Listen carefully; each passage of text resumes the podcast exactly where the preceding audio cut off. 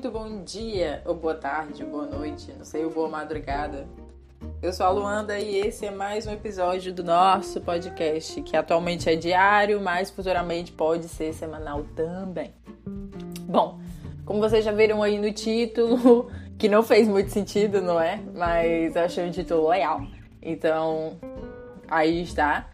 Mas hoje eu vou falar de coisas que não tem aqui em Portugal, coisas tipicamente nordestinas, né? Que não tem aqui em Portugal, mas seria muito mais legal se tivesse. Que assim, vez ou outra eu paro e vejo aqui, olho pra Jean e fico, caramba, se tivesse isso aqui, esse país ia pra frente.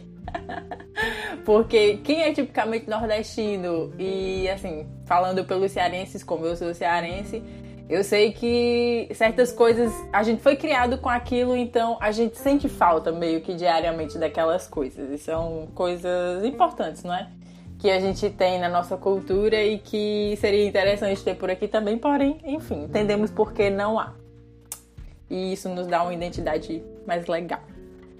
Bom, a primeira coisa é que aqui em Portugal não existe din-din. Eu não sei se você que tá ouvindo isso, você é nordestino, você é, sei lá, do norte ou do sul, e eu espero que existam pessoas do norte, do sul, sei lá, do sudeste, é, ouvindo esse podcast, mas din-din no Ceará e no Nordeste, na maioria dos lugares, é tipo. É o, o sacolé, o, o geladinho que chama, acho que em São Paulo. Tipo, tem vários nomes. Mas enfim, aqui não existe din-din. Por que, que eu falo isso? Porque quem nunca quem nunca, depois do almoço ou no final da tarde, juntou suas moedas, isso muito provavelmente há muito tempo, porque hoje em dia é caro, mas juntou suas moedas e tava assim, morrendo de calor, aquele calor assim do inferno, do, do Ceará ou do RN ou de qualquer canto assim e disse: Ah, eu vou aqui na vizinha comprar dindim. E foi ali e comprou o seu dindim de bolacha, o seu dindim de coalhada, o seu dindim de manga, de abacate. Ai, como eu amo dindim de abacate, meu Deus. Aquele azul que eu não lembro o nome, que eu acho que é pedacinho do céu, que depois virou um picolé também. Enfim, quem nunca fez isso? Quem nunca a mãe deu dinheiro, a avó, sei lá, o avô, o tio, e disse, menino, vá ali comprar um dindim, fulana. Que no interior a gente sabe o nome de todo mundo. Então vá lá em fulana comprar o dindim. A pessoa já era conhecida como a pessoa do dindim. Então você ia na casa dela e ia comprar lá o seu dindim e matar aquilo que matava a gente todos os dias, que era o calor, pelo menos um pouco, né? Porque difícil, muito difícil. E assim, aqui você pode dizer, ah, mas aí é um país frio, não sei o que, você está na Europa. Porque para quem não sabe, eu moro no Porto, em Portugal. Sou brasileira, mas não moro no Porto, em Portugal já há um ano e pouquinho. E ah, sim, aqui realmente é um país, assim, tipicamente frio, não é? É. Mas, tipo, agora, nessa época do ano, até mais ou menos outubro ali, metade de outubro, eu acho, é, fica assim, um calor em outubro mesmo já tá mais friozinho, mas até setembro é um calor assim que tipo, meu Deus, a gente tá aqui em desespero para ir dormir. Porque eu, sinceramente, não queria gastar energia com um ventilador, mas eu vou ter que usar o ventilador. E assim, é uma desgraça, porque é um clima muito seco e quente. Meu Deus, e aí não tem dindim. Aí você, ah, mas tem sorvete, realmente tem, e é barato e tal. Poderia ter um dindim. Eu já disse a Jean, eu disse, olha, eu vou fazer os dindim, botar dentro de um isopor, que nem também é tradicional no Nordeste, e sair vendendo por aí, nesse calor desse verão. Pior que agora não dá, né? Por causa da pandemia, enfim. Mas é uma ideia. Fica uma ideia aqui para esse país fazer dindim. Outra coisa que é muito, muito, muito comum.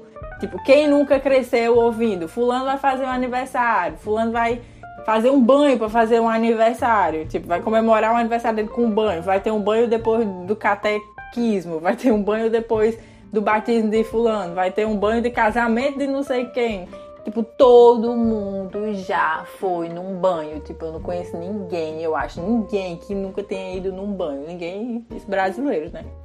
Aqui, eu acho que é gourmetizado, sabe? Porque como aqui, tipo, tem muita praia muito próximo, então todo mundo, os banhos que as pessoas marcam, que nem tem esse nome, que são um nome tipicamente nordestino, sei lá, no meu caso cearense, É, as pessoas aqui vão pra praia, mas é aquela coisa, vamos para a praia. E como as águas das praias aqui geralmente são muito geladas, mesmo no verão são muito geladas, então, tipo, eu não consigo entrar numa água de uma praia daqui, não. Eu realmente vou para apreciar, fica ali, porque eu gosto muito de praia, mas nunca foi meu intuito ir para tomar banho. Eu não sou muito essa pessoa do banho na praia. Então, o que eu faço é ir para lá, tipo, ficar lá sentada na minha, ouvindo uma besteirinha, conversando e tal, e curtindo o sol na cara. E vendo as pessoas, enfim, também. Mas, tipo, ir num banho, aqueles. Menino, olha, tanque.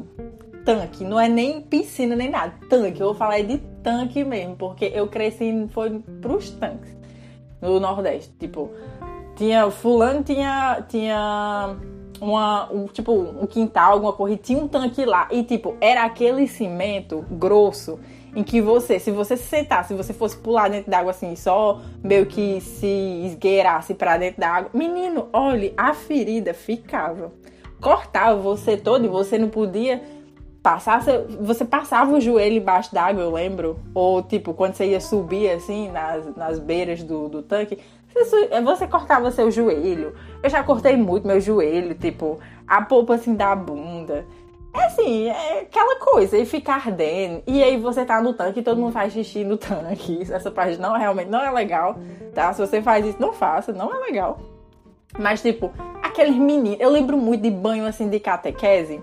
Tipo, ai, sábado na casa de fulano, assim, nós vamos fazer um banho na catequese.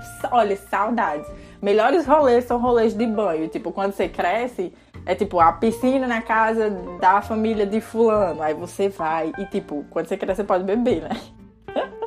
então, um banho com seus amigos, ouvindo uma música legal e bebendo e falando besteira é a coisa assim que eu tenho mais saudade na minha vida todinha, assim, eu fico, meu Deus do céu. A gente era feliz e não sabia, porque quem dera, e tipo, enfim, eu sei que. Pior que tudo isso que, a gente fala, que eu tô falando aqui, eu fico pensando. Enfim, estamos na pandemia, né? Eu chego e respiro e falo, pô, estamos na pandemia, então essas coisas, por mais que elas existam, tipo, aí no, no Brasil e no Nordeste e até no restante do Brasil também, não tem como, tipo, haver agora. Mas a saudade que eu tenho de um banho, tipo, alugar um sítio com o pessoal no final de semana, ir pra lá, levar bebida e ficar lá sendo besta, conversando água, minha saudade da minha vida. E por último, assim, que eu pensei em três coisas aqui que eu lembrei para falar, é o que? Um mototáxi. Gente, quem nunca tava ali aperreado para chegar num canto, no desespero, e achou um mototáxi? Porque no Nordeste, eu acho, inteiro, mas assim, onde eu morava tinha um mototáxi em toda esquina. Tinha literalmente uma época que em toda esquina tinha um mototáxi. Eu estou lembrando aqui. Eu lembro na esquina da minha casa tinha um mototáxi, você andava mais um pouquinho na outra esquina da rua. Tinha um mototáxi, você descia a rua, tinha um mototáxi lá embaixo, você descia mais um pouquinho, tinha outro mototáxi, você dobrasse a direita, tinha outro mototáxi. É assim, muito mototáxi. E aí, às vezes, eu olho aqui pra GE e fico, menino, se essa cidade tivesse um mototáxi, a gente não se atrasar. Porque seria muito melhor que Uber. eu acho assim, o trânsito do Porto eu acho muito caótico, sinceramente. O povo daqui é meio doido, assim, tipo. Tudo é, não é nem meio doido no sentido de não cumprir as regras, mas tipo, é muito carro, tipo, aí o trânsito é congestionado às vezes, é chato, realmente chato andar aqui no Porto de carro, principalmente pra estacionar e tal. Não é legal. Mas pegar um mototáxi pra ir na rua, boy. Quantas vezes eu não fiz isso? De tipo, ai. E ligar. E tipo, quando você tem um mototáxi da família. Essa é a parte mais legal. Tipo, aqui eu não conheço ninguém que tenha, tipo, taxista da família, alguém que você pode ligar, até porque aqui a maioria das pessoas tem carro. Então, isso também já desgraça tudo, porque se a maioria das pessoas tem carro, já é mais carro na rua, então já é mais estressante para andar.